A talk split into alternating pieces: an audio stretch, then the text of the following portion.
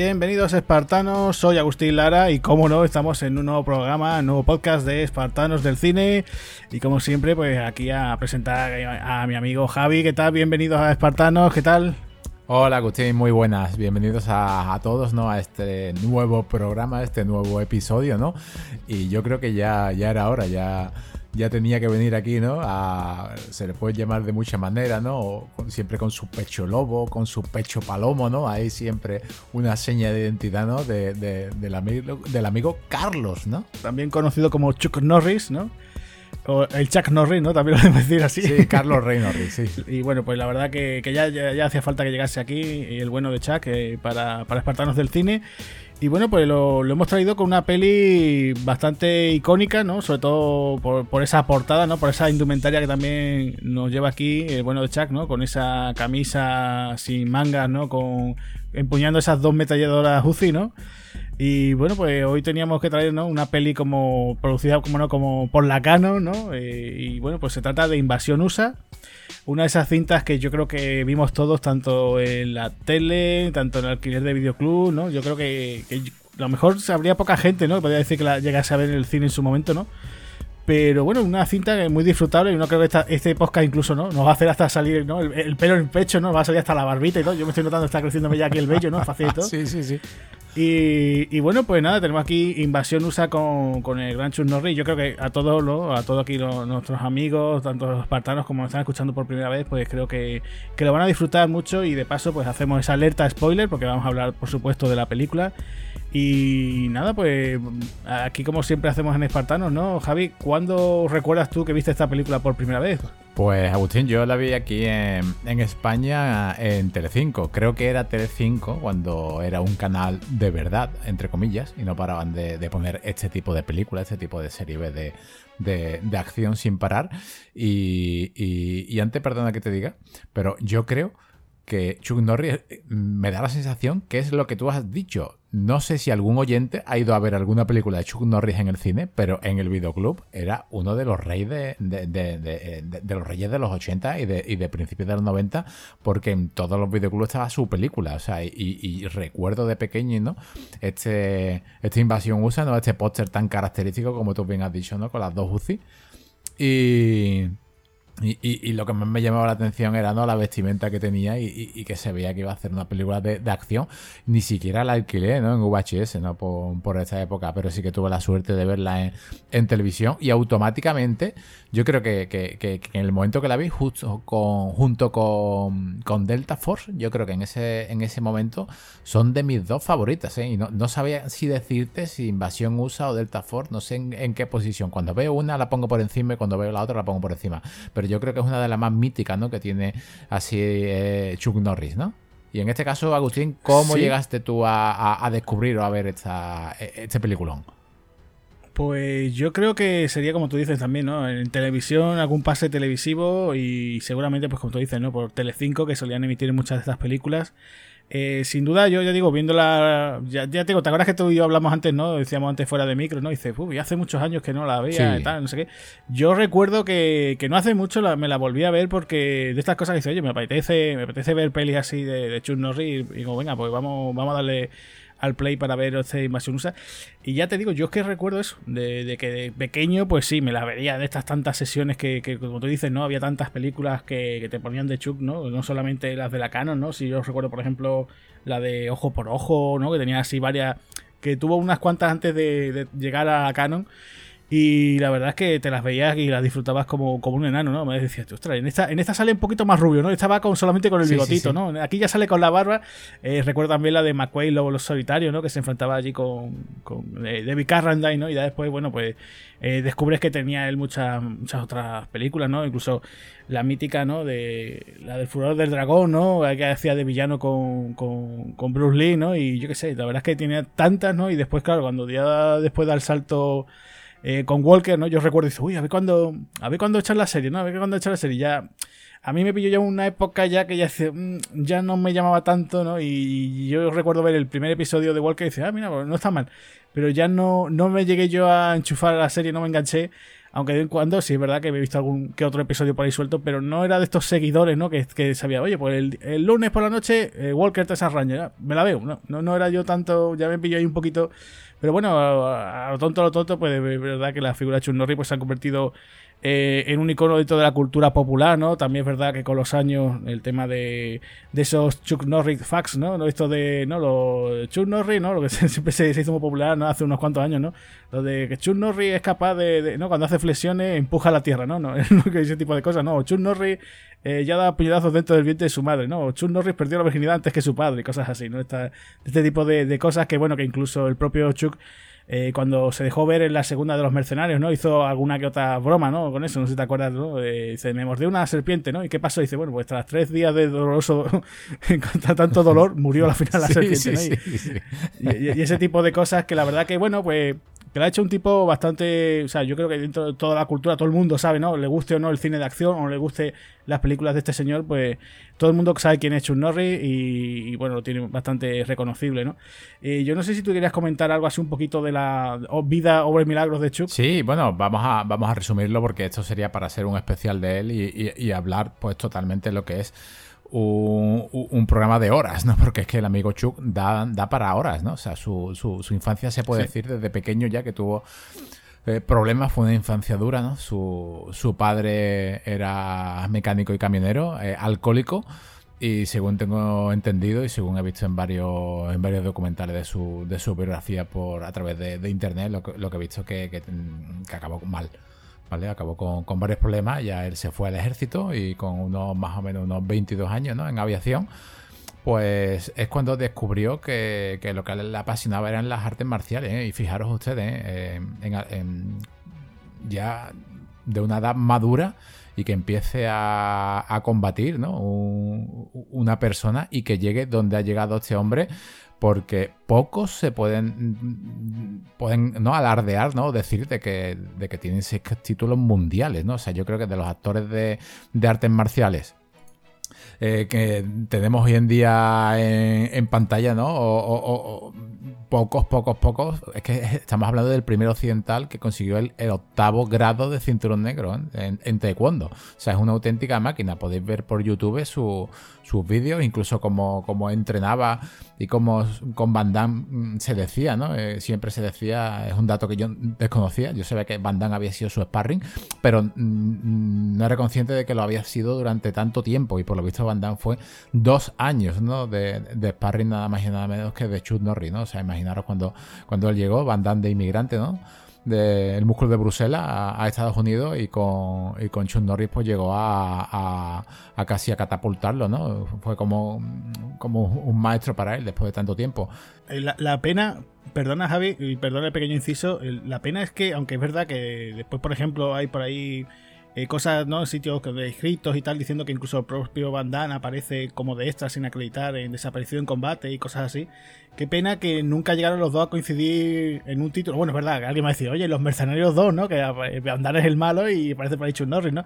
Pero qué pena que no, en esa época, en esos años 80, no hubieran coincidido en alguna peck belly, ¿no? Que, que, Chuck Norris le hubiera dicho, oye, mira, tenemos un papel para un chaval joven y tal, o por lo menos un par de escenas que hubiera aparecido por allí que hubiera sido, oye, pues hubiera estado guay, ¿no? Pero bueno, ahí, no, ahí nos quedamos, ¿no? Con esos vídeos que tú dices, esas fotos que hemos visto de entrenamiento con bandas de sparring, ¿no? Sí, es una, es una lástima lo que comentas de los mercenarios porque no lo vimos en, no lo vimos físicamente con, con Chun Norris y también es una, es una lástima al mismo tiempo un agrado porque según declaraciones del propio Stallone eh, cuando se acercó aproximadamente antes del 2010 a, a Van Damme a ofrecerle un papel, eh, le dijo que literalmente no a Van Damme, le, dijo Stallone, eh, Sly, le dijo Silvestre Stallone, es hora de que te pongas la, la, sotana, ¿no? Y que vengas a y que abraces a Dios con unos cuchillos o algo así, ¿no? Una frase así, porque lo, lo, que quería no era que el personaje, ¿no? Pues fuese casi el, de Snow, ¿no? El que posteriormente pues sí que sí que cogió Jason Statham. Entonces, pues hubiéramos tenido una conversación así en esa en esa en esa eh, breve aparición que tiene, ¿no? Aquí Chun Norris en Los Mercenarios 2 y a lo mejor lo hubiéramos visto conversar con Van Damme o, o, a lo mejor lo hubiera soltado, ¿no? algo diciendo, ¿te acuerdas cuando fuiste, fuimos, fuiste mi sparring, ¿no? Hubiese quedado, hubiese quedado bien con, también con el tema de la cobra, ¿no? Eh, luego decir, pues nada, que él eh, no solamente los, los seis títulos de campeón de, de karate profesional, ¿no? Él, ha hecho todo. O sea, incluso tuvo mucha amistad con Bruce Lee, también he estado viendo. en otro tipo de, documentales que a él le preguntaban que, ¿no? Con ese combate que, ¿no? que tuvo con, con Bruce Lee, que quién ganaría, ¿no? Verdaderamente, ¿no? Que quién ganaría, si o él, ¿no? Él dijo que, que, la respuesta que daba que era que el mundo, da igual que él hubiese tenido seis títulos de campeón, porque eh, para el mundo siempre Bruce era el más grande y iba a seguir siendo el más grande, ¿no? Sin, sin, sin decir verdaderamente de si él o no le, hubiese vencido. Yo ahí tengo mis dudas, ¿eh? Porque si vemos los vídeos de, de, de por un lado, ¿no? Sus películas, aunque las películas es distinto, ¿no? Pero vemos la forma física que siempre ha tenido este hombre. Yo no soy un especialista en artes marciales, no sé tú, Agustín, pero es muy probable que esto o quede en un caos técnico, ¿no? Entre los dos a la vez, o, posiblemente, no, te lo puedo decir, pero a lo mejor a Chun Norris mm, hubiese, quedado, hubiese quedado vencedor, pero con muchas secuelas. ¿eh? No, sé qué opinarías tú en un combate entre Chun Norris y, y, el legendario Bruce Lee. ¿eh? Es que eso es una cosa que ya, bueno, a día de hoy ya, o sea, a todo lo pasado, ¿no? Ese tipo de especulaciones. Es verdad que, por ejemplo, mira, hace poco con la peli esta de Tarantino, ¿no? De esa una vez en Hollywood, se intentó desmitificar un poco, ¿no? digamos, la grandiosidad de Bruce Lee. Es verdad que Bruce Lee, eh, pues no, oficialmente no participó así en torneos ni nada, ¿no? Simplemente, bueno, él eh, sería también, si quieres, para un día dedicarle un programa, ¿no? A ver si hacemos algo, una peli de Bruce como Operación Dragón o cualquiera de estas de, de Furor Dragón, ¿no? Eh, claro, la cosa es esa, que, nunca, nunca va a eso, ¿no? Después, de hecho, en esa película, en Furor Dragón, de hecho, a Chun Norris le pidieron, por favor, que engordase para tener una apariencia un poco más, eh, más devastadora, ¿no? Tú lo ves, es verdad que Bruce era más delgadito, ¿no? Y entonces, pues claro, ahí te queda. Eh, siempre está ese rumor, que yo no sé si está confirmado o no, de que cuando se rodó esta de McQuaid, Lobo Solitario, eh, aparece el villano es David Carradine, pues eh, dice que Chuck tenía la idea de que si hubiera estado Bruce vivo, quería que, Bruce hubiera sido el villano, ¿no? Era como, ahora cambiamos los roles, ¿no? Entonces eh, hubiera estado curioso, ¿no? Ver eso. Siempre hablamos tanto, tanto de Bruce como de su hijo Brandon, que hubiera sido, pues, si ellos dos no hubieran desaparecido, ¿no? Si no hubieran fallecido tan jóvenes, ¿no? ¿Qué, qué carreras hubieran tenido? Entonces, pues uno piensa que a lo mejor dice, oye, pues quién no se imagina a lo mejor Bruce haciendo una peli de acción, tanto de acción de tiros, ¿no? De explosiva, como de artes marciales, ¿no? Hubiera sido raro, ¿no? Ver a Bruce en Hollywood, ¿no? Pero tú imagínate ese tipo de cosas, ¿no? Incluso el caso también que siempre hablamos de, Brandon, ¿no? Pero a lo mejor Brandon te hubiera protagonizado en los 90 un Matrix, ¿no? O cualquier tipo de cinta de acción de ese estilo, ¿no? En cuanto al tema del combate, pues claro, te dices que hubiera sido una pelea, digamos, plan barrio bajera, a ver quién ganaba hasta que tumbase al otro, o era una pelea, como tú dices, técnica con puntos, ¿no?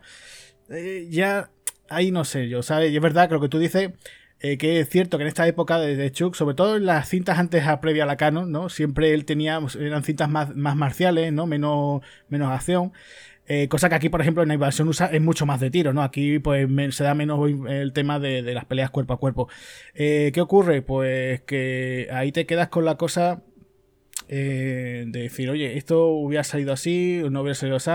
El tema es que siempre vemos a Chuck, o sea, tú después siempre yo recuerdo esa mítica patada de Chuck Norris que levantaba la pierna y, tiraba el tío hacia adelante, daba el salto. Y claro, tú lo comparas a día de hoy con otros artistas marciales y dices, tú, joder, pues. Eh, Scott Atkins, por ejemplo, un tío muy acrobático, pero quien no te dice que dices, tú, joder, es que te pega una Chuck Norris y de ahí no te levantas, ¿sabes? También, también te digo. Por otro lado, también el tema que también me lo comentó una vez eh, Julio Carante, desde aquí le mando un saludo que, por ejemplo, en la Federación de Tema de Karate en, Estados Unidos, eh, tú si, digamos que... Mm, eh, como que pasa ciertas cosas, ¿no? Hay ciertos estándares o algo a la hora de tu. por el tema de imposición de, cinturones y todo ese tipo de cosas. Entonces, pues tú puedes presentarte este tipo de torneo. Entonces, a lo mejor tú imagínate que eres boxeador, un boxeador que no ha dado ni una patada en tu vida y pasaba esos requisitos, ¿no? O esa, dice, oye, pues tienes que saber este tipo de técnicas y tal. Y claro, dices, sí, sí, yo sé estas técnicas, pero yo, mi especialidad es que te pego un gancho y te quedas ahí en el sitio, ¿sabes? Entonces, pues, Chuck lo que pasaba, que tú decías, ¿no? Él conoció varios diferentes tipos de estilos marciales, sobre todo el tema del taekwondo, que también fue una de las cosas principales de él. Y entonces, pues, claro, participa en estos torneos y él gana, claro. Eh, sabe sus técnicas de, karate, pero claro, con el tema del taekwondo, pues el tío era su especialidad. Entonces tú ves esos golpes que son, son contundentes, pero no son tan bonitos, digamos, ¿no? Como se ve, por ejemplo, a otro artista marcial, ¿no? Por ejemplo, yo siempre recuerdo ver a Chuck cuando da esas patadas, ¿no? Y decir, oye, pues sí, pero no era una cosa así muy... Qué bonita, qué, elegante, qué plástica, no, no, no, eh, te pega, lo, te la mascada y ya está, ¿no? Entonces, siempre a Chuck siempre se la ha visto más ese tema, ¿no? Después tú lo ves, por ejemplo, en el propio combate con Bruce Lee, pues verdad que, que, que, ves los diferentes, ¿no? Entonces, claro, te, choca muchas veces, ¿no? dices tú, pero si yo también soy karate, ¿no? Con ese plan, ¿no? Dices, no, hombre, y otra cosa, ¿no? Entonces, pues la verdad es que, estaba bastante bien. Eh, yo te quería preguntar, cuando ya estás comentando esto, eh, ¿tú sabes cuándo al principio se supone que es la primera peli de Chuck? Eh, ¿Sabrías tú decirlo? Pues la primera película sé que estaba sin acreditar, pero no caigo ahora mismo en el nombre. Pues era una película que estaba protagonizada por Dean Martin, el, mítico cantante y, cantante y actor, perdona que me he trabado ahí, que, bueno, pues no sé si te acuerdas que en los 60, claro, con el boom de 007, con James Bond, pues ahora todo el mundo quería hacer su propia versión. Y entonces, en una de estas entregas que hizo Dean Martin, que era el personaje que se llama Matt Hell, creo que se llama la película La Casa de los Siete Placeres, pues aparece por ahí Chuck Norris, ¿no? Y, se puede ver por ahí la, la, escena donde aparece y es bastante gracioso porque, claro, tú ves un jovencito, Chuck Norris rubito, eh, creo que me aparece ni sin su bigote, y, viene Dean Martin y le hace así como una llavecita, porque, claro, de hecho estaba eh, Chuck Norris como de asesor de artes marciales, ¿no? Entonces, claro, era como en plan, venga, Dean Martin, déjate, anda, cántate un temazo de los tuyos, pero aquí no, aquí no tiene nada que, hacer, ¿no? Y, es bastante simpático ver, ver a Chuck ahí, sí, aunque no esté acreditado, pero dices tú, oye, mira, aquí sus inicios en el cine. Y después, bueno, pues ya te digo, pues por ejemplo, eh, El Furor de Dragón también, que fue también una de sus. Yo creo que es la primera de las que está ya acreditado.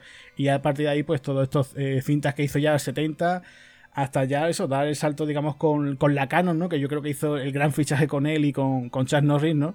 Uy, con Charles Norris, con Charles Bronson, perdón. Tenía los dos Chuck, ¿no? y, tenía, tenía esta cinta, ¿no? Te ha salido, pero una película de, de, de Chuck Norris, ¿no? Con, con Charles Bronson hubiese, hubiese molado bastante. Respecto a, su, a su filmografía, mm, El furor del, dragón, si no me equivoco, si no me equivoco, yo de pequeño era muy de Bruce Lee y en mi casa también, ¿eh? O sea, mi, mi, mujer es muy de Bruce Lee, muy, cada vez que hecho una película en, algún canal la, la, solemos ver, ¿eh? Si no me equivoco, creo que era la primera película también dirigida por el propio, por el propio actor, ¿eh? eh luego hay dos películas también que voy a, resaltar que no paraban de, de también poder en la tele. Ya los Valientes Visten de Negro, no sé si te acuerdas de, esa película.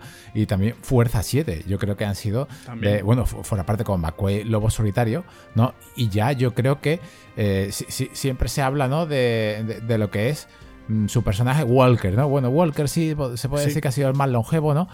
Pero eh, eh, desaparecido en combate, ¿no? Braddock, ¿no? Que no se acuerda de, de, Braddock, además con ese nombre que tiene, que el, eh, la, la, película, ¿no? Estaba también que está dirigida ¿no? por Josecito, ¿no? O, Josecito, ¿no? Como nosotros lo, como tú bien lo llamas, ¿no? Josecito. Sí, es que está un poquito a huevo, ¿no? Sí, sí, sí, sí, sí, Josecito, lo siento mucho, pero que nadie se enfade, pero hacemos la broma de Josecito, sí, el director, sí. El, lo que es el guion, ¿no? Tiene, tiene en parte él, ¿no? Digamos que lo aceptó porque tiene en parte de que su, hermano también murió en, combate, ¿no? Murió cuando, cuando era bastante, bastante joven. Sí, porque que nadie se confunda porque ahora dirá, no, no, ¿cómo va a morir su hermano si su hermano después ha sido especialista, ha sido en esta película? Ah, claro, eso es Aaron Norris. Eh, también, también ha estado en el mundo del cine, ha sido, yo digo, especialista, incluso ha sido el propio el doble de escenas de acción del propio Chuck. Eh, ha sido también director de muchas de sus películas, también en series también ha estado trabajando, o sea que, era otro hermano. Y entonces, pues a partir de esa trágica muerte que tuvo su hermano, eh, creo que fue también, ¿no? Que estuvo en el Vietnam, me parece que el hermano, ¿no? Que falleció allí, ¿no? Y entonces, pues tuvo la idea de sacar, venga, vamos a hacer este eh, desaparecido en combate. Y bueno, pues a sale un poco a la sombra de el tema de, todo el tema de Rambo. También hay que decir que Invasión USA sale un poquito también eh, con el tema también de Amanecer Rojo de John Milius, ¿no? Porque eh, Amanecer Rojo es del 84, esta es del 85. Pero bueno, ahí está una buena explotación. Yo creo que incluso eh, a mí me dan las dos películas elegir y yo me quedo con primero con la de Chuck Norris y ya si acaso después me veo la de, la de Milius porque a mí siempre se me ha hecho un poquito cuesta arriba esa película. No sé qué, le pasa, que mira que tiene reparto, que tiene buen director, banda sonora, pero me cuesta un poquito, no sé yo a ti. Y, no sé, la verdad es que, tiene esta, esta, cinta. Después, una que es muy chula, que no está bajo el sello de, la Canon, pero estuvo con la Warner Bros., que era eh, Código de Silencio, que, iba a ser una película al principio para, para Clint Eastwood. Se supone que iba a ser como una especie de secuela de Harry el Sucio, pero al final no le convencía a Clint. Y, le fue este proyecto para, para Chuck. Y la verdad que es una película muy chula, es un thriller policíaco con buenas dosis de acción, pero estaba muy bien, estaba muy, mm, de esa, mm, además incluso la dirigía el, el director del Fugitivo, Andrew Davis, que, que dices tú, qué pena que, Chuck no, hubiera hecho más trabajo con este director, porque también hubiera hecho películas también muy chulas. Y no sé, la verdad que digo, tiene los 80 películas muy rescatables, no solamente estas, también, por ejemplo, El héroe y el terror, ¿no? Que se sale del cine de la acción un poco y se mete casi en el dentro del terror, ¿no? También. Y no sé, ahí tenía cosas muy, muy chulas, ¿no? O sea, eh, es verdad que, siempre se le achaca ¿no? a Chuck Norris que si siempre está haciendo el mismo papel y tal, ¿no? Que a lo mejor incluso aquí este Matt Hunter, ¿no? Podría ser una especie como de, de pre-Walker, ¿no? Porque tiene cositas, ¿no? Que después vamos a ver, ¿no? Siempre él va dando su, su, impronta. Pero yo creo que es que la película está como está. Incluso, fíjate que esta película no dura 90 minutos, dura más. Dura casi una hora tres, tres cuartos, ¿no? Una hora y 45 minutos. Eh, me quitas todas las escenas del comienzo, estas con Matt Hunter en su día a día, ¿no? Esto de va en aerodelizador, está allí cogiendo caimanes y ese tipo de cosas. Y pone directamente en el primer momento que aparece que hay una escena de acción y dice, ostras, ahí está, ¿no? Ahí está el tío, ¿no? Ahí está el hombre, no tienes que dar más explicaciones y a disfrutarla, ¿no? La verdad es que yo creo que, que estaba bastante, bastante chulo en ese aspecto, ¿no? Sí, sí, sí. De hecho, eh, si entras en la página web chunnorris.com, además de que sale al principio una animación muy chula, ¿no? Eh, así a modo de zoom entrando en varios de sus personajes icónicos. Eh, cuando entréis en la página, lo primero que os vais a encontrar al acabar esta animación, en, eh, digamos, en, la pantalla principal, es la imagen él con las dos UCI en, esta película. Él, vamos.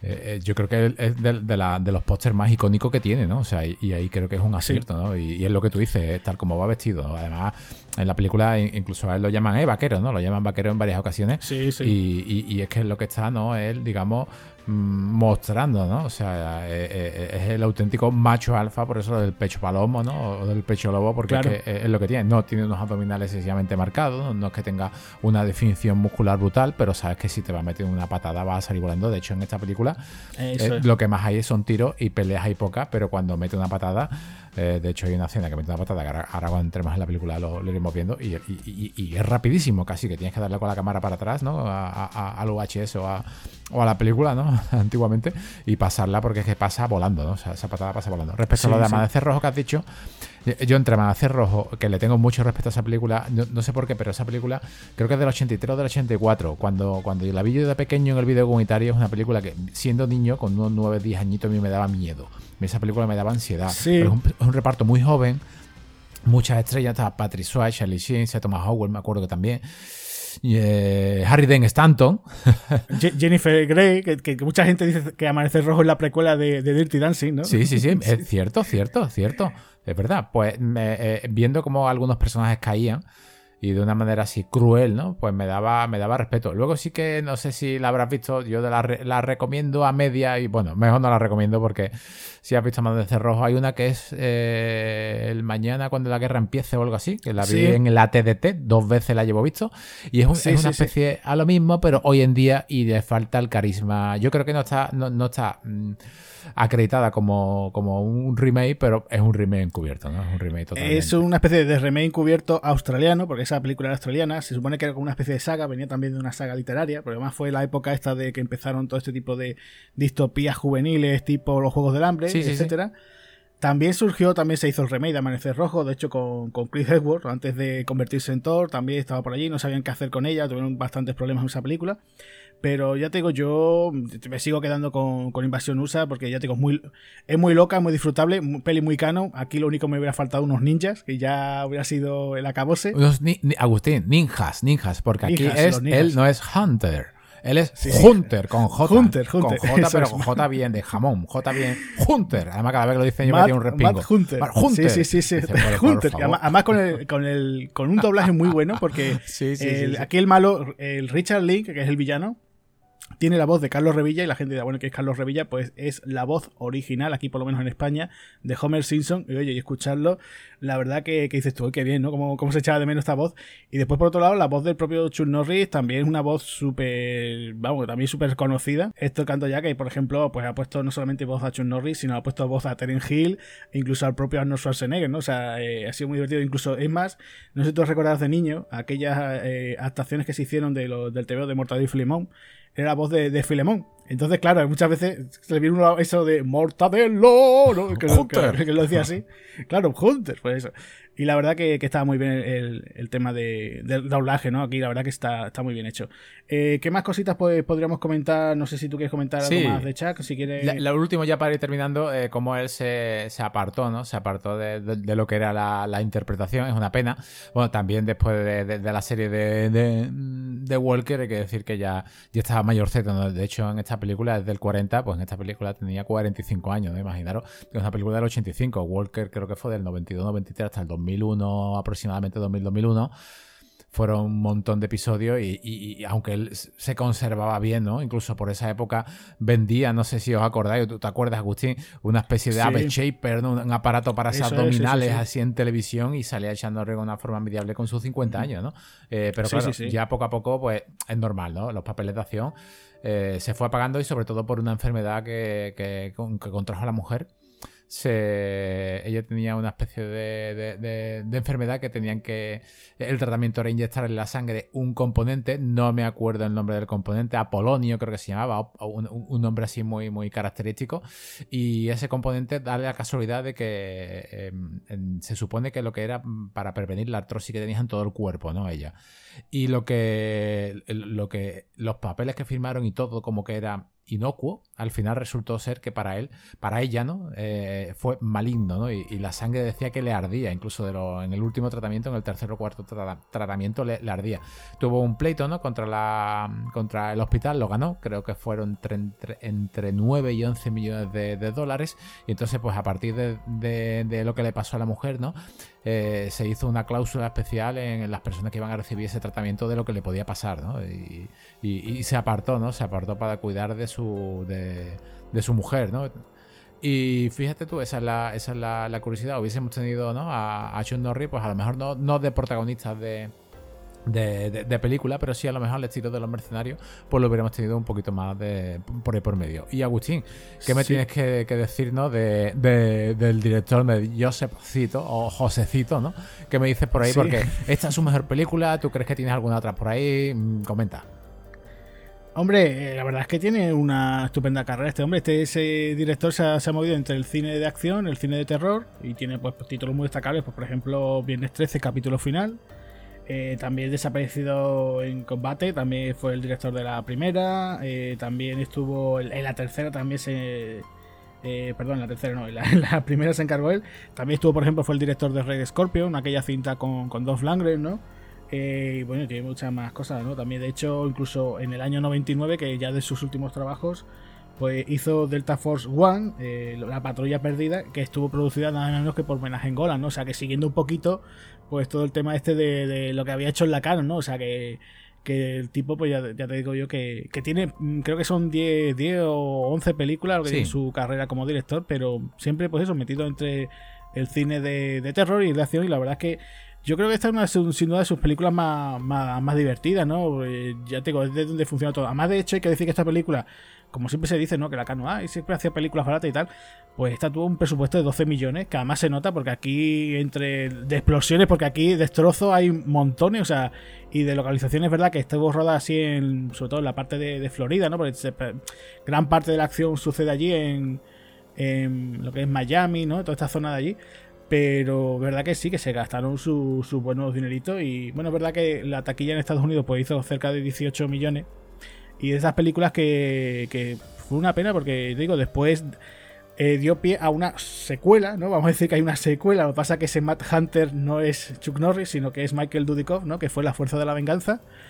Y se supone que tenía que haber una tercera, ¿no? Que siempre se especula, ¿no? Ay, a ver qué hubieran hecho, ¿no? Existe una tercera entrega. Lo que pasa es que está en formato cómic pero claro, ya siguiendo un poco la, el tema del Mad Hunter de Dudikoff, ¿no? Entonces la gracia hubiera sido, ¿no? Que en muchos sitios se habla, ¿no? Que hubiera sido una tercera película con otro Mad Hunter, ¿no? Te imaginas que, te, que aquellos 80 con la canon, pues hubiera sido el propio Charles Bronson, ¿no? Hubiera sido, hubiera sido divertido, ¿no? Tener la trilogía de Mad Hunter, pero con cada uno de los actores así más emblemáticos de la, de la productora, ¿no?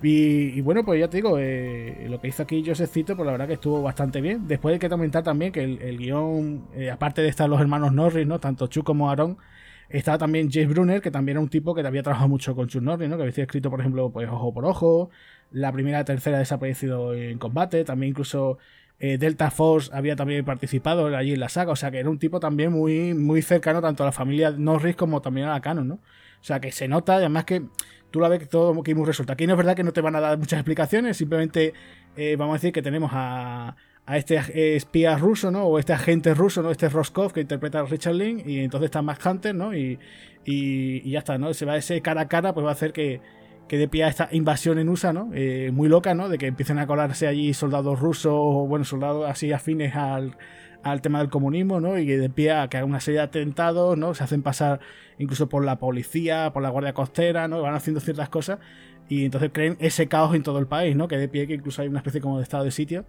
y yo creo que está bastante bien, ¿no? Incluso eh, la pesadilla que tiene, eh, la escena de la pesadilla de, que tiene Richard Lynn, ¿no? Yo creo que está también muy conseguida, ¿no? Porque nunca vemos que un malo tenga pesadillas, ¿no? Con el bueno, ¿no? O sea, sería al revés, ¿no?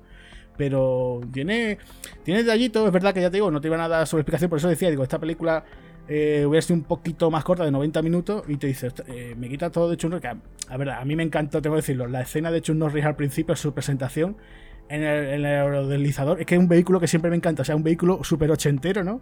Eso de ver, tío, allí por los callos de Florida o donde sea, el tío utilizando ese aerodeslizador allí todo chulo, más pecho, así, ¿no? Eh, pecho al aire, ¿no? El tío allí tan tranquilo, el viento dándole la melena al tío allí tan chulo, digo, que me hubiera comprado yo, venga, hazme una persecución con esos vehículos, porque la verdad son muy, muy también del tipo de verlo mejor en series tipo G.I. Joe y ese tipo de cosas, y, y mola un montón, ¿no? Mola muchísimo, ¿no? Pero, pero eso, es que eh, yo creo que el personaje está, está bastante, bastante bien, o sea, no hay que darte mucho más, ¿no? O sea, yo creo que lo, lo tienen bien, llevado y, no sé, si tú querías comentar algo, por ejemplo, de, del reparto, aparte, bueno, hemos dicho que está Richard Link, que es el villano, ¿no?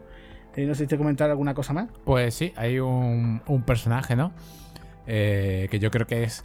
Mm, su cara es súper conocida. Su cara es. Mm, son de estas facciones que nada más que lo ves se te queda ya marcada. Tú sabes ya eh, quién es, ¿no? Es Billy Drago, ¿no? Eh, falleció en el 2019 el hombre. Sí. Nació también en el, en el 45. Y, este hombre, bueno, yo principalmente eh, siempre lo he conocido como, como el cabronazo, ¿no? Como, como, como Nitti en Los Intocables de Leonet, ¿no? Eso es. yo creo que su, su, papel, así incluso ese final, ¿no? Esa especie de fatality que tiene en esa, en esa cornisa. Yo creo que todo, con su traje blanco, ¿no?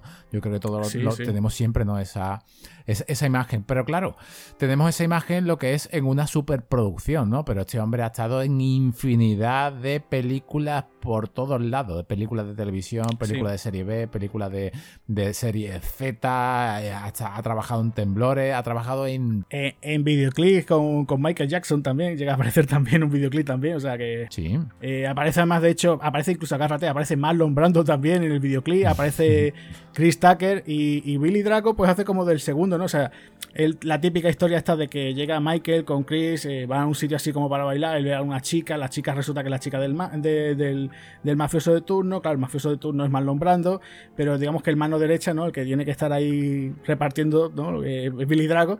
Y al final, pues hay una especie como de pseudo peleilla entre Michael y Billy Drago, que bueno, que Michael le hace así con una llave y lo tira al suelo. Se queda eh, Billy Drago. ¿Qué ha pasado? ¿Qué ha pasado, no? Y, poco más, ¿no? Y lo teníamos por allí.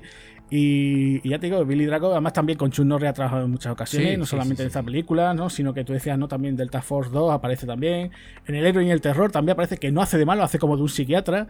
Y después incluso en algún que otro episodio de Walker se ha dejado ver, ¿no? Y, lo que tú dices, ¿no? Que, que Billy Drago es que, este hombre con esa cara es que raro era que hiciera de bueno, ¿no? Era complicado. Nosotros lo hemos tenido aquí, Agustín, en uno de los primeros podcasts que tuvimos, una película del 85 de, de Clint Eastwood, ¿no? Dirigida por por él también. Eh, en el jinete palito también era uno de los digamos, de, los hombres de, esta gabardina, ¿no? De este, de este, de este regimiento final ¿no? que vienen a, por, por, el predicador, ¿no?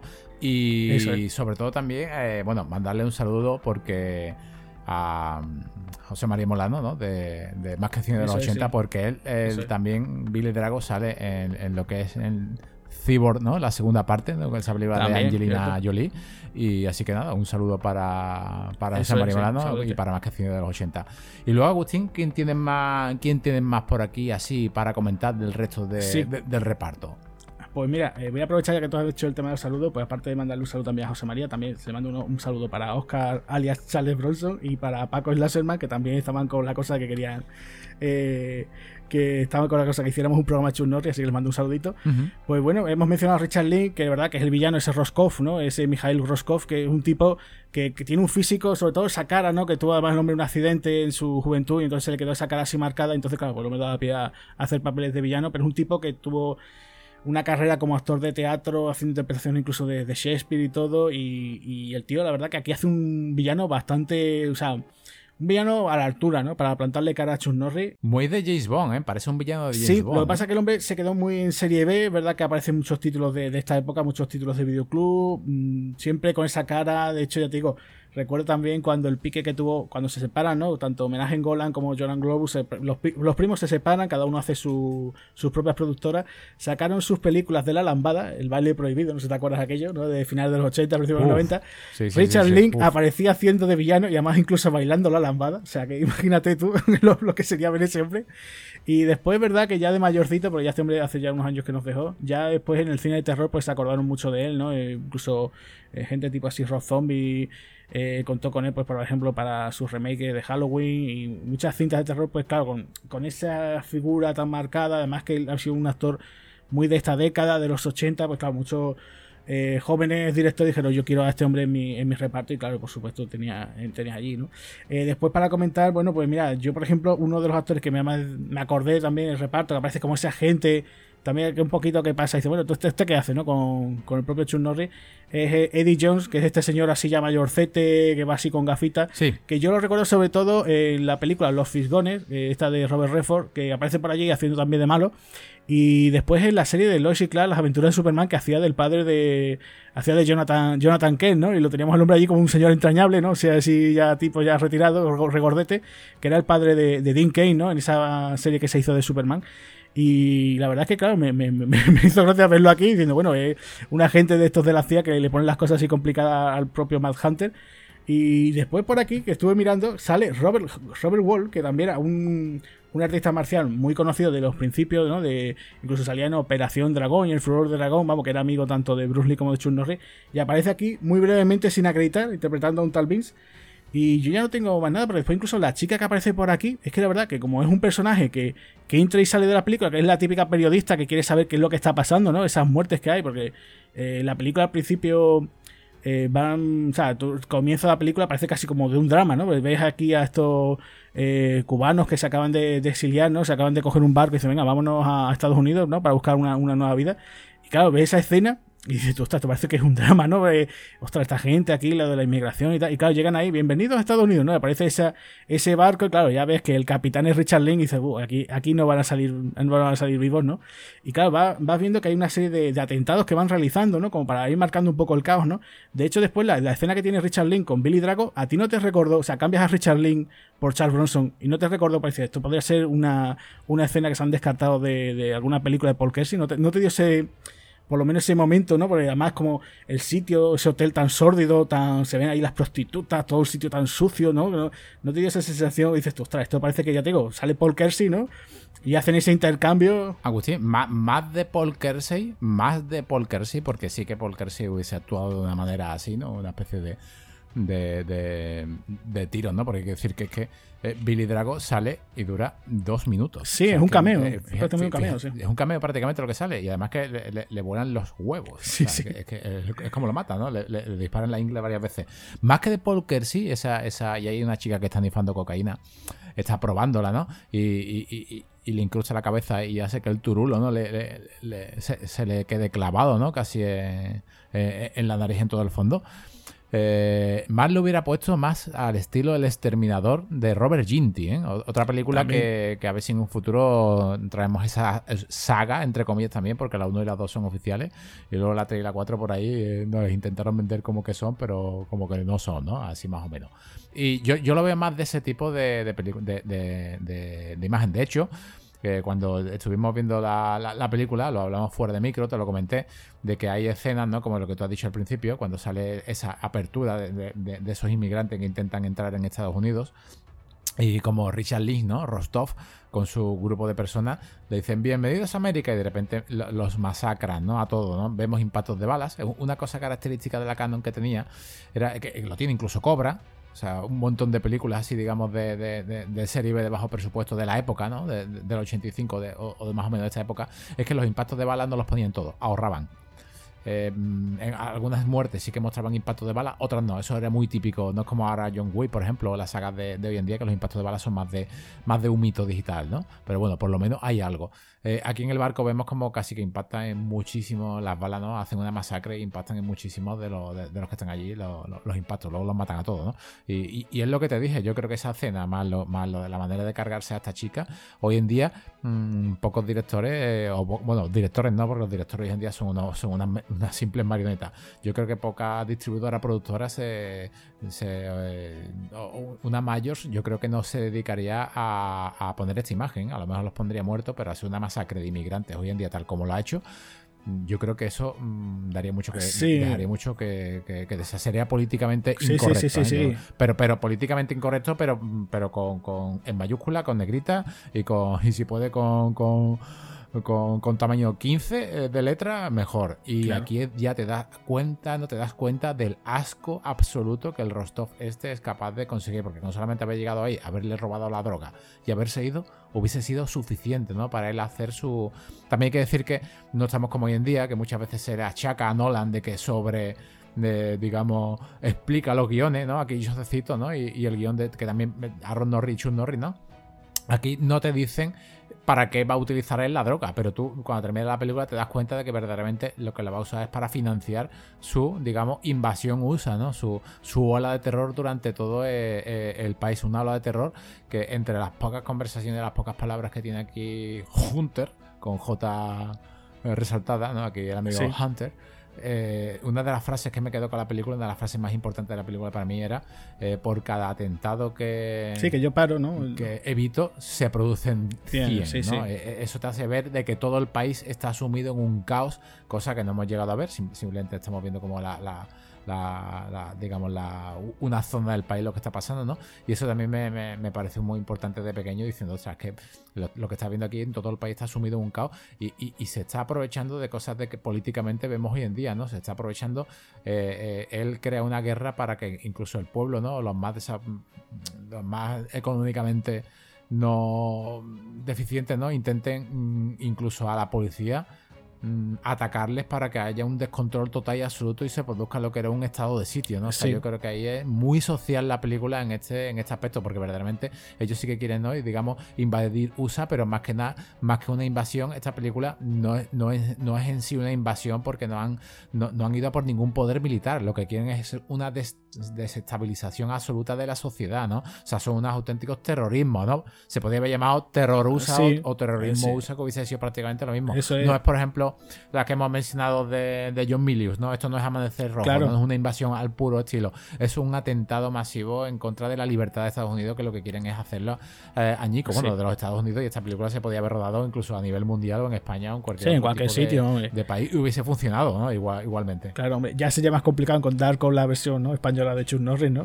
aquí no creo yo que fuese Antonio Resines, ¿no? Aunque no sé si tú has visto, ¿no? Por ahí que hay una especie como de cómic llamado El Sargento Resines, ¿no? Que convierten a Antonio Resines en una especie como de J. Joe, que de hecho hay por ahí incluso una figurita, ¿no? Como si fuese articulada del propio sargento Resine. Pero bueno, sí, volviendo al tema, sí, lo que crea, lo que te dicen, ¿no? El personaje de este Rostrov, eh, lo que hacer es un agente del caos, totalmente. Entonces, lo que tú dices, va haciendo pues ese tipo de sabotaje, acaba masacre, totalmente, va haciendo eh, atentados terroristas, pero siempre eso, mm, como culpando, ¿no? Disfrazados, van disfrazados de policía de Miami o van como de guardacostas, pues para crear ese, ese caos, ¿no? Que van creando continuamente y claro, el Matt Hunter, pues eh, lo que hemos dicho antes, ¿no? Eh, su, su némesis, ¿no? Porque ya, de hecho, tenemos ese sueño, flashback, pesadilla que tiene el propio personaje de Richard Link, que yo creo que la verdad que está muy bien llevado, ¿no? Que, que fue, no recuerdo en qué sitio te dicen, ¿no? Que, él intenta hacer un, atentado, además incluso hay un momento que aparece un agente que, que habla con el propio Chuck Norris y le dice, oye, quieres que, ha vuelto Rostov, ¿no? Y dice, tienes que acabar con él. Y dice, hombre, sí, claro. Y dice, hace años ya estuvo a punto de acabar con él, pero vosotros me dijisteis que, que naranjas de la China, ¿no?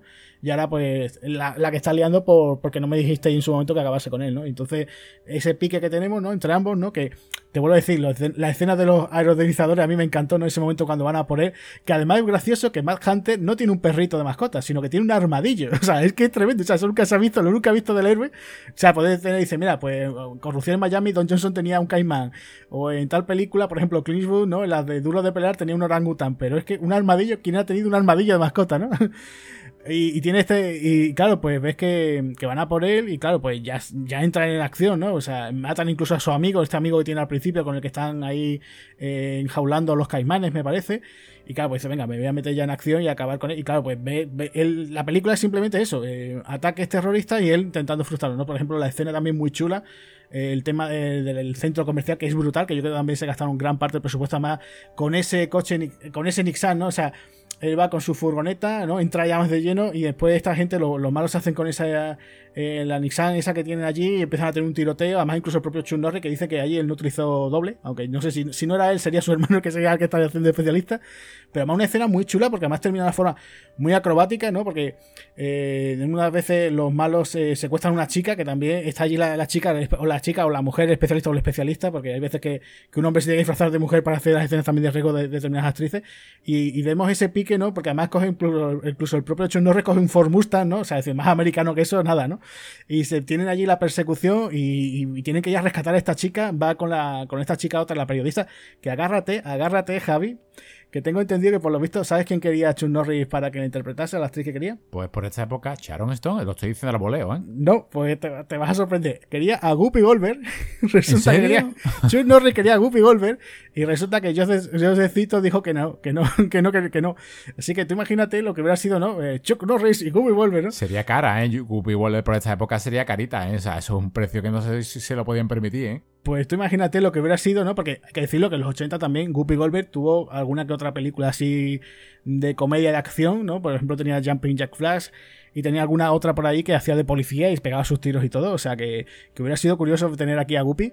Y, y, y, imagínate, ¿no? Pues esa escena, la verdad que está muy bien llevada. O sea, por ejemplo, también la masacre que hace Richard Link al principio, cuando se cuela en esa urbanización y empiezan a destrozar casas, que empieza a pegar bazocazo tras bazocazo, además sin recargar, no sé si te das cuenta. Esa escena es muy duro. Sí, sí, sí, sí. Lleva, él, abrió, abrió, como buen gamer, abrió la consola y puso Infinite Ammo. Eso, eso, sí, sí, lo puso. Es un lanza, es, un lanza, uh, un lanzagranadas o un lanza, no sé, no sé lo que es, pero, pero es Infinite Ammo, da igual. Sí, lo debo decirte que yo se cito ni siquiera, porque otro, cualquier otro director diría, venga, ahora me voy a recrear en el drama, ¿no? Porque se ve muy brevemente alguien ahí que intenta ayudar a otra persona, pero corta ahí yo se cito, ¿no? Que puede decir gente llorando, ay, ¿qué ha pasado aquí? Además es Navidad, que es otra cosa, ¿eh? Que, hay que decirlo, esta película transcurre en Navidad, o sea que está entraría también de esas películas de género de acción dentro de la Navidad, ¿no? Como siempre hablamos de Jungla de Cristal, ¿no? Película navideña, no, no, pues Invasión USA también y se adelantó por el 85. O sea que, que tiene, tiene cositas, ¿no? Sí, de hecho, el, lo que estamos viendo es como hasta una, una chiquilla ¿no? pone un árbol de. pone ¿no? lo que es la, la punta del árbol de, Navidad y estamos viendo como. Como, como al final, por lo menos se ve que es una de las únicas supervivientes. Y ese plano que tiene, lo que tú has dicho, ¿no? Ese plano, esa especie, no, no, no es que sea eh, dramático, pero sí que te muestra la, la, maldad casi en primera persona. Está muy bien rodado porque se ve que está todo hecho a una toma, ¿eh? O sea, muchas veces hablamos de otras películas, ¿no? Uh, es que eh, vaya tela de plano secuencia que han hecho. Aquí no, es que sea en, sí un plano secuencia, pero yo creo que esa, esa, esa, toma es muy, muy, muy, muy, muy, muy buena con lo que está ofreciendo el, el director. Nos está mostrando de que es más malo todavía. De hecho, eh, tiene mucha, le veo mucho a estos ataques terroristas, ¿no? Le veo mucha similitud, ¿vale? Muchísima similitud a, Cobra, ¿no? Del mismo año, porque eh, fíjate tú en la escena del supermercado lo que pasa, ¿no? Así se hace el nuevo mundo. Él va, va directamente a, cargarse a, todos los que hay ahí para, para, hacer el mal, ¿no? Y, empezar el nuevo mundo, ¿no? Por decirlo de, de, alguna manera. Y aquí lo que están haciendo en varias ocasiones lo hacen, ¿no? O sea, unos pobres, eh, no solamente al principio, ¿no? Sino a, a este barrio de gente bien y luego se va a un barrio más humilde, ¿no? Con cubanos y, empiezan a la, la, misma policía, ¿no? Que ya hay un descontrol ahí absoluto, empiezan a, a, cargarse los unos a los otros.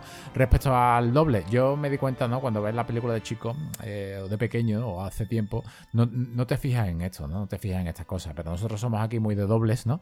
Y, sí que en alguna escena a Chun Norris se le ve el doble, sí. ¿vale? Se, se, le nota, ¿no? Sí, sí. Pero en otras, por ejemplo, está él. O sea, lo está viendo él, él lleva lleva un coche que me encanta, ¿no? Lleva una furgoneta totalmente americana, una GMC K1500, ¿no? High Sierra. Eh, la tiene personificada, eso sí, la tiene como si fuese un coche, ¿no? Al estilo eh, de los mercenarios, ¿no? al que lleva también Stallone, ¿no? Una especie así de, furgoneta así con un toque gris oscuro, un verde mosca muy oscuro, muy oscuro. Que, está bastante, bastante chula.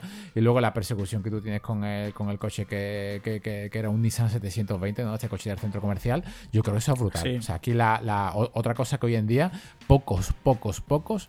Eh, se, atreverían a, a, hacer y en todo momento estamos viendo como la chica, ¿no? La especialista está en la puerta colgando por fuera del coche, por la ventanilla, ¿no? Simplemente tiene apoyados los pies en, en esa parte de, del coche, pero es que estamos viendo perfectamente cómo Chuck Norris está conduciendo y se está acercando a ella. Que es que incluso vale que esta chica sea una, una, profesional absoluta que es para darle un premio, pero es que Chuck Norris se está acercando. vemos como su coche, ¿no? El mismo se está acercando y aquí no había ni, ni croma, ni había. Bueno, sí que había, pero que no lo hay en esta película, ¿no? Y eso es una cosa de muy, muy, muy, muy, muy agradecer. Incluso hay otra escena, Agustín, otra escena que me pareció brutal, que tuve que retroceder porque no llegué a creérmelo, ¿no? Hay un asalto, ¿no? Al final cuando, cuando llevan a saltar eh, en esta trampa que, ¿no? que él crea para que vayan a, ese centro de mando, ¿no? Y, vemos como hay un policía que está dándole café a, un mecánico que está en un auto, en una en, unos coches de, la policía, en unos cherroles, en una furgoneta grande blanca de la policía blindada, y vemos como explosiona, hay una explosión, y la chapa, la chapa de, de este garaje, sale disparada, ¿no? Sale disparada para todos lados. En este caso, eh, la cámara está grabada pues aproximadamente a unos 30 metros de, la explosión, pero está justamente detrás al hombro del especialista.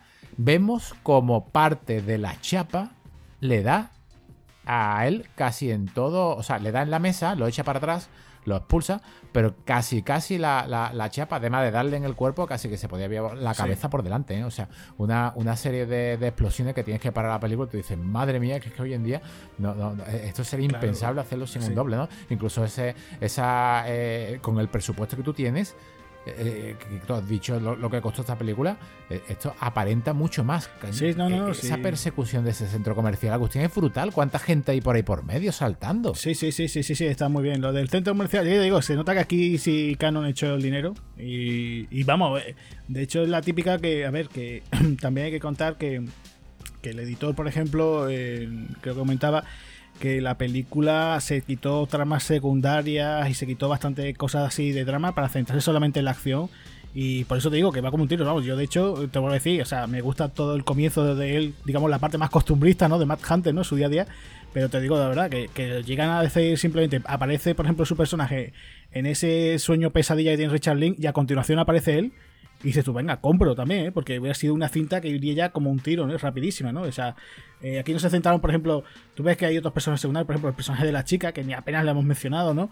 Eh, hay una serie, por ejemplo, estos, estos, agentes que están ahí, que de la CIA, no sabemos si es de la CIA, son federales, que aparecen, van y vienen, no se hace hincapié, por ejemplo, podían poner, pues ahora sacamos una escena con el presidente, oh, creo que está pasando, ¿no? Pues, no, no, pasan totalmente olímpicamente. De hecho, hay una escena también que bastante, esa escena me, me, ha dejado flipado, cuando están en la ciudad, que ya va a ser el clima final, ¿no? Cuando se ven que está, digamos, ese estado de sitio, vemos esa... Eh, eh, los muros que se están creando, ¿no? digamos los controles que tiene el, ejército. Ese momento se ven los helicópteros pasando y lanzando unas octavillas y la periodista coge una de las octavillas y le como diciendo, atención, atención a la ciudadanía, eh, estamos en estadio de sitio, no sé qué, tengan cuidado. Y dice, ostras, esa escena la verdad es que mm, da cierto a cojones, ¿no? Y después lo que te decía, ¿no? Después hay un momento también que los propios malvados se, se disfrazan también de militar e intentan parar a, a Chun Norris, le piden la documentación y dice, sí, sí, enseguida se la doy y se los cargan enseguida, ¿no? Desde tú que me dan aquí tú con tontería que vosotros no sois militares, ¿no? Y tiene momentos que ya te digo, está muy conseguido. Lo que pasa que eso, que el montaje va a, la acción, a saco, venga, pim, pim, pim, pim. Y, por eso yo creo que es tan disfrutable esta, esta, esta película, ¿no? Además, de hecho, fíjate tú que aquí muere, se podemos decir, aquí muere hasta el apuntador, ¿no? Aquí mueren, o sea, el, el body count es de 129. Yo creo que tiene que ser la película donde más muere más gente muere en una película de Chuck Norris. O sea, yo, vamos, que te digan, no, porque por ejemplo dicen, no, comando caen ochenta y tantos, el otro tal, no sé qué. No, no, yo creo que tiene que ser, aquí dijeron, aquí cuantas muertes, todas, todas las que tú quieras y, y hasta, dice, no me mato yo porque no, no quiero contar, ¿no? Pero 129 la verdad que se dice pronto y es que, eh, ya te digo, aquí caen los soldados, pero eh, vamos, si fuese, vamos, van cayendo uno tras otro, la verdad yo sí imagino que harían como un John Wick, ¿no? Eh, a mí me mataba que era el quinto, ¿no? Pues el 23 también vuelvo a repetir, ¿no? es que es una cosa brutal, ¿no? Y la verdad es que está, está muy bien y además se, se, agradece este tipo de cine así, sin, sin pretensiones, como suele decir, ¿no? Apago el cerebro y a disfrutar, hombre, que para, eso está este tipo de películas, ¿no? Sí, sí, disfrutar y una serie de sketches que son brutales. O sea, eh, digamos que una vez que empieza la, la acción, ¿no? Porque él casi que eh, durante los primeros 45 minutos no hace absolutamente nada, ¿no? Y ahora cuando él acepta el trabajo y, y decide ir a, a, a, por el, a por el malote, ¿no? Eh, yo creo que, bueno, a por él y a por, sus, a por su segundo, ¿no? Se supone que, que es ¿Sí? su segundo, eh, donde, donde se ve que está más centrado en la misión, ¿no? Que la misión se supone que es invadir los Estados Unidos, que no sé si te has dado cuenta, pero es un detalle muy curioso que para llamarse Invasión USA, en la carátula hay dos, dos escenas que no salen en la película. Bueno, el póster es increíble, ¿no? De, lo, de los mejores pósters que existen para mí de los 80, ¿no? Pero a la derecha estamos viendo como, como las Torres Gemelas y a la izquierda del póster estamos viendo el Capitolio. O sea, y es que ni el Capitolio ni las Torres Gemelas salen, ¿no? Es un engaño, sí, sí que sale el ejército, ¿no? No, hay una toma como de Nueva York, que de hecho aparece el mítico este edificio que después incluso hemos visto en John Wick, que supuestamente es el Continental, sí. aparece por allí, ya casi en la parte final, que es cuando la escena está de hecho de los helicópteros, ¿no? Que están lanzando las sí. octavillas. Pero sí es cierto que, que lo te vuelvo a decir, ¿no? No, no han caído en eso de decir vamos a ver las reacciones de la reacción de, de la política, ¿no? O, o, el tema de. El típico gabinete de crisis que siempre hablamos nosotros, ¿no? Claro, claro, ese tipo de cosas. Tampoco se ve la periodista, se podría poner alguna escena de la tele, ¿no? Algún periodista. Eh, ha habido ciertos disturbios, ¿no? Ataque terrorista en tal sitio. No, no, pasa de eso. Y yo creo que la verdad que. A ver, que según cómo te pille el día, pues puedes decir, joder, pues me falta esto, me falta aquello, lo otro. No, no, si vas buscando lo que vas buscando, que sobre todo en este tipo de películas, ahí está, y ya está, no, no tengas que complicar la vida, que sí, que podrían haber puesto a lo mejor como hicieron en Jungla Cristal 4, ¿no? Eh, esa falsa explosión de, la, de, una maqueta cargándose el Capitolio y ese tipo de cosas. Pero bueno, no creo que, hiciera tanta falta, ¿no? Yo lo único, eh, que también, ahora que todos mencionan el personaje también de, la mano derecha del de personaje de Rostov, que es ese tipo que eh, ese personaje tú lo vas viendo y tú vas viendo que, que, durante toda la película, digamos que es un poquito el pepito grillo de, no, oye, mira, que tenemos que hacer esto bien, olvídate de, de Hunter, ¿qué tal? Y me gusta mucho su escena, la escena que tiene el cara a cara con Chuck Norris, porque está amenazando con acabar con la chica y se acerca directamente, venga, Hunter, ayúdame, ayúdame, Hunter, por favor. Y Hunter no está por ningún sitio y, y dice, hola, aquí estoy, ¿no? Que es el momento ninja de aquí que tiene, ¿no? El ninja, sí, el momento sí, ninja que aparece ahí de la nada le, le, agarra de, digamos, de la, de la. Es brutal ese momento, esa. Le agarra la mano donde tiene la pistola el villano. Simplemente le echa hacia atrás el carro de la pistola, ¡puff! Y, y, y, la punta de la pistola y se lo carga, ¿no? Y, y dije yo, ostras, lo que ha hecho, ¿no? Que, que ese momento digo, voy a darle para atrás, pero a ver cómo lo ha hecho, porque También. es una cosa, o sea, imaginar una situación de que eh, es la típica esta de rehén, ¿no? De que tiene el rehén así agarrado, eh, le está apuntando a la cabeza, venga, aparece Hunter, ¿qué tal? Que no sé qué. Y no has visto a Hunter por ningún sitio antes, ¿no? Y dice, no, no sé, parece que está por ahí. Pero de golpe raza aparece, aquí estoy, vamos, y se lo carga. Y, y, es brutal porque además me hace mucha gracia porque salva a la chica y la chica, Hunter esto, Hunter lo otro. Al final dice, machista. y me digo yo, ¿cómo que machista? Se te ha salvado la vida. Si le damos a, si le damos a pausa, verdaderamente quien se lo carga es ella. Porque él coge la, coge la pistola a través de, esa especie de mira, ¿no? Que tiene, o esa, especie de punto láser, o, no sé exactamente, ¿no? Esa especie de asa que tiene encima de, de, del, del, de lo que es el cañón. Y se la apunta a él, pero en esa, en la siguiente eh, escena lo que vemos es como la chica le mete un codazo a él y con el acto reflejo de haberle metido el codazo en, en, en el abdomen, él se dispara solo, ¿no? Y se, y se vuela la cabeza, ¿no? Yo creo que esa escena fue brutal. O sea, es de, es de los mejores gags sí. que tiene la, la, la, la, película. Y luego tiene otros dos, o no, otros dos, que casi que uno se puede decir que es una copia de otro, ¿no? Uno, uno sí que me dio muy mal, muy mal rollo, ¿no? Cuando, bueno, los dos me dan mal, mal me, me, dan mal cuerpo, pero principalmente con niños, ¿no? Uno en una iglesia, ¿no? Cuando ellos van a, están reunidos los, los típicos americanos a, a, a rezar, ¿no? En, en, por el bien común de todos, ¿no? Y por la sociedad y de repente ponen una bomba y dice, eh, ¿os habéis dejado algo?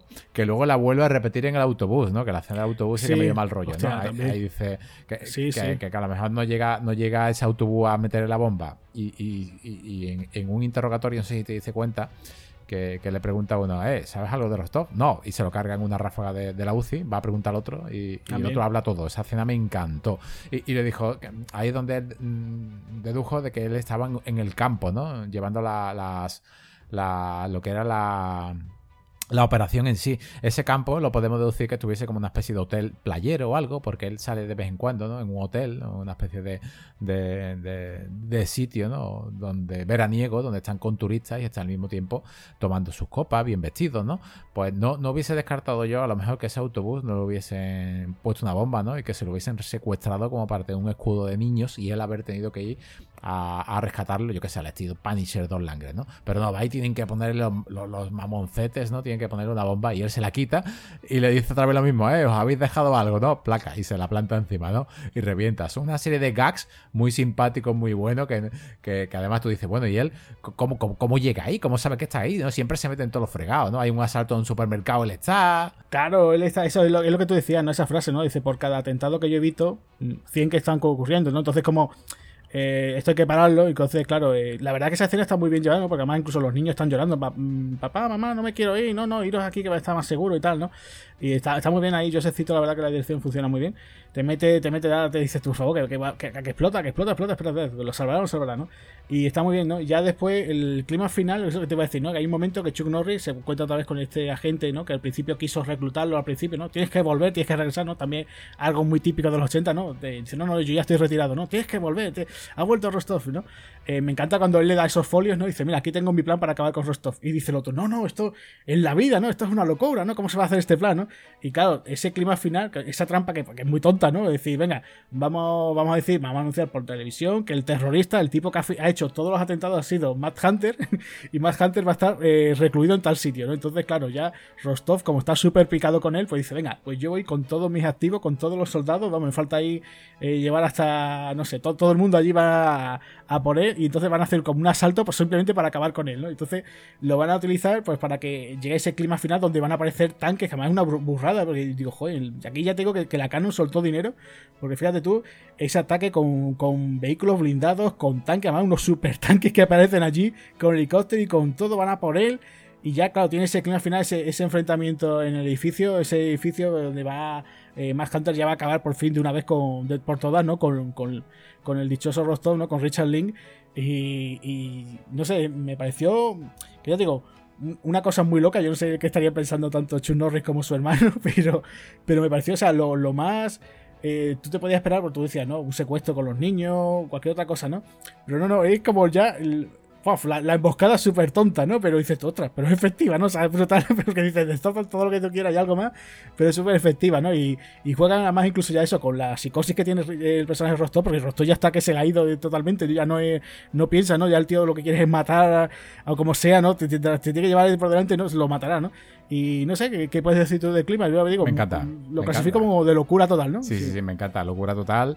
Eh, siempre, ¿no? Lo, digo en los podcasts, los que seáis oyentes, ¿no? Siempre me encantan, ¿no? Que vengan furgonetas y furgonetas con enemigos. En este caso creo que conté 13 o 14 camiones todo lleno de ejército. Me encanta esta, esta escena final. Muchos impactos de balas en el pladur mucho, muchos detalles de partículas, todo, todo muy bien. Y sobre todo si teníamos también ¿no? lo que era el, ese lanzagranada con Infinite Ammo, ¿no? Aquí, aquí tenemos eh, un lanzagranada, ¿no? De que son debajo del cañón, de la M16A1, creo que es una M16A1, ¿no? La que usa eh, en este caso Rostov, ¿no? Pero también se hace Shunori con una, ¿no?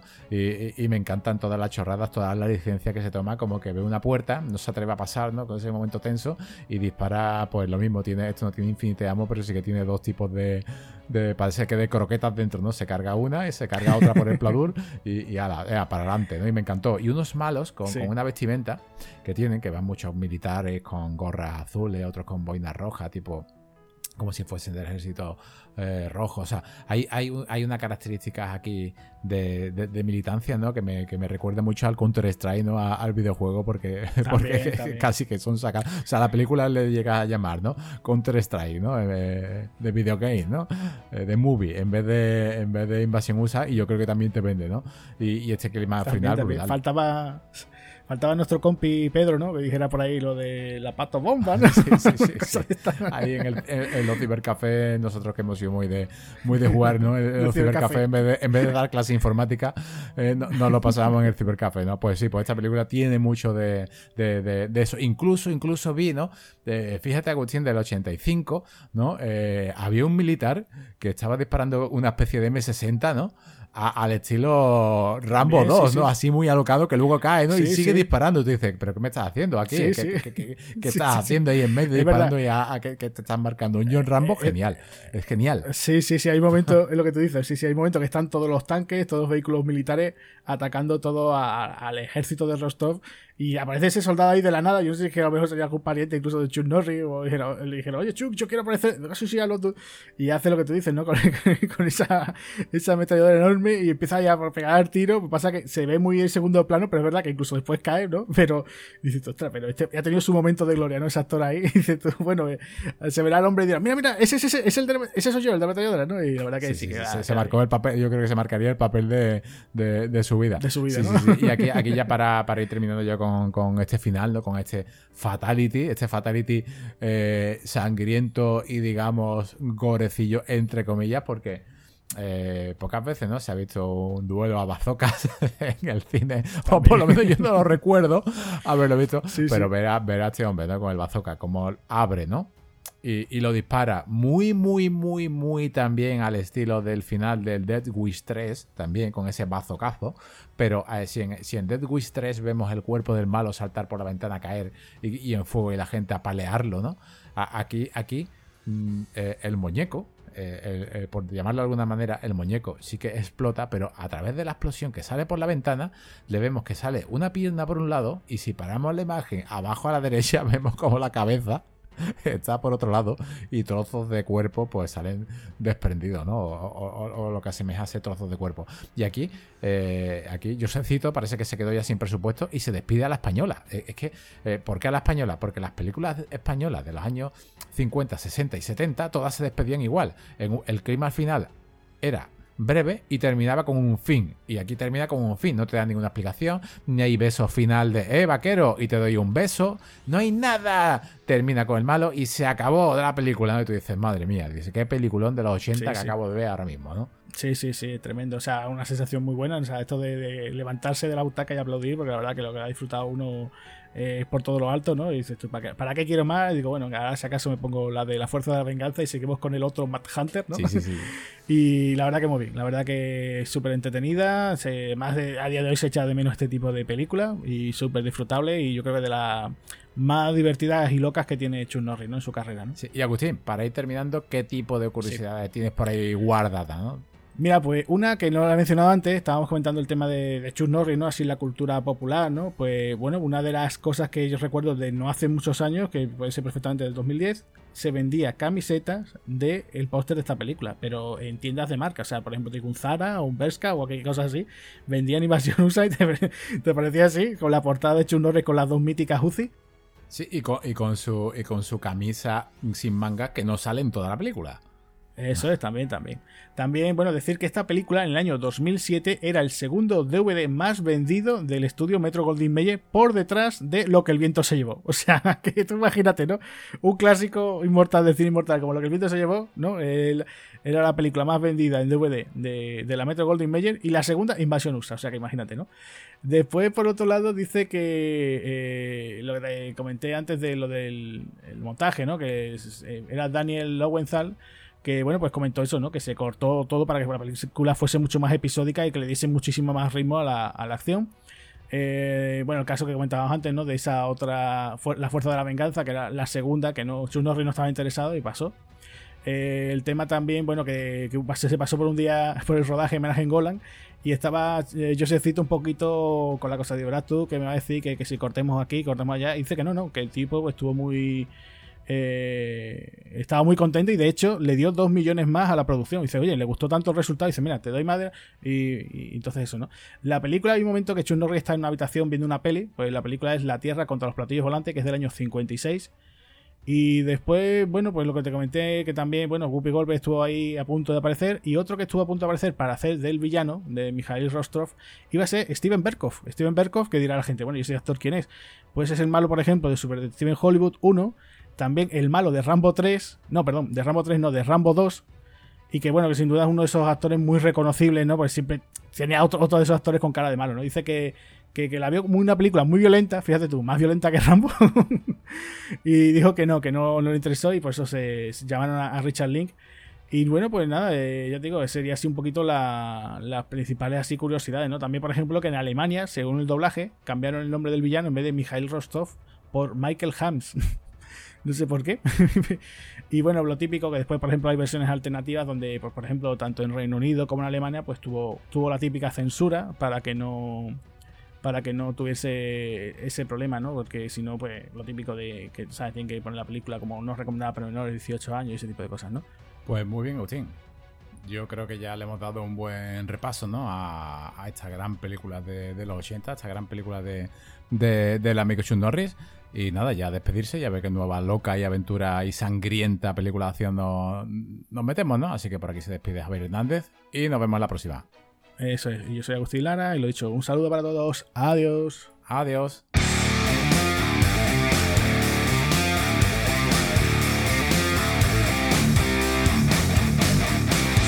Muchas gracias por habernos escuchado. Si queréis oír más podcasts de Espartanos del Cine, recordad que estamos en nuestro canal de Spotify. También podéis seguirnos a través de las redes sociales, Facebook, Twitter e Instagram. Además, tenemos nuestra página web www.espartanosdelcine.com. Un saludo amigos.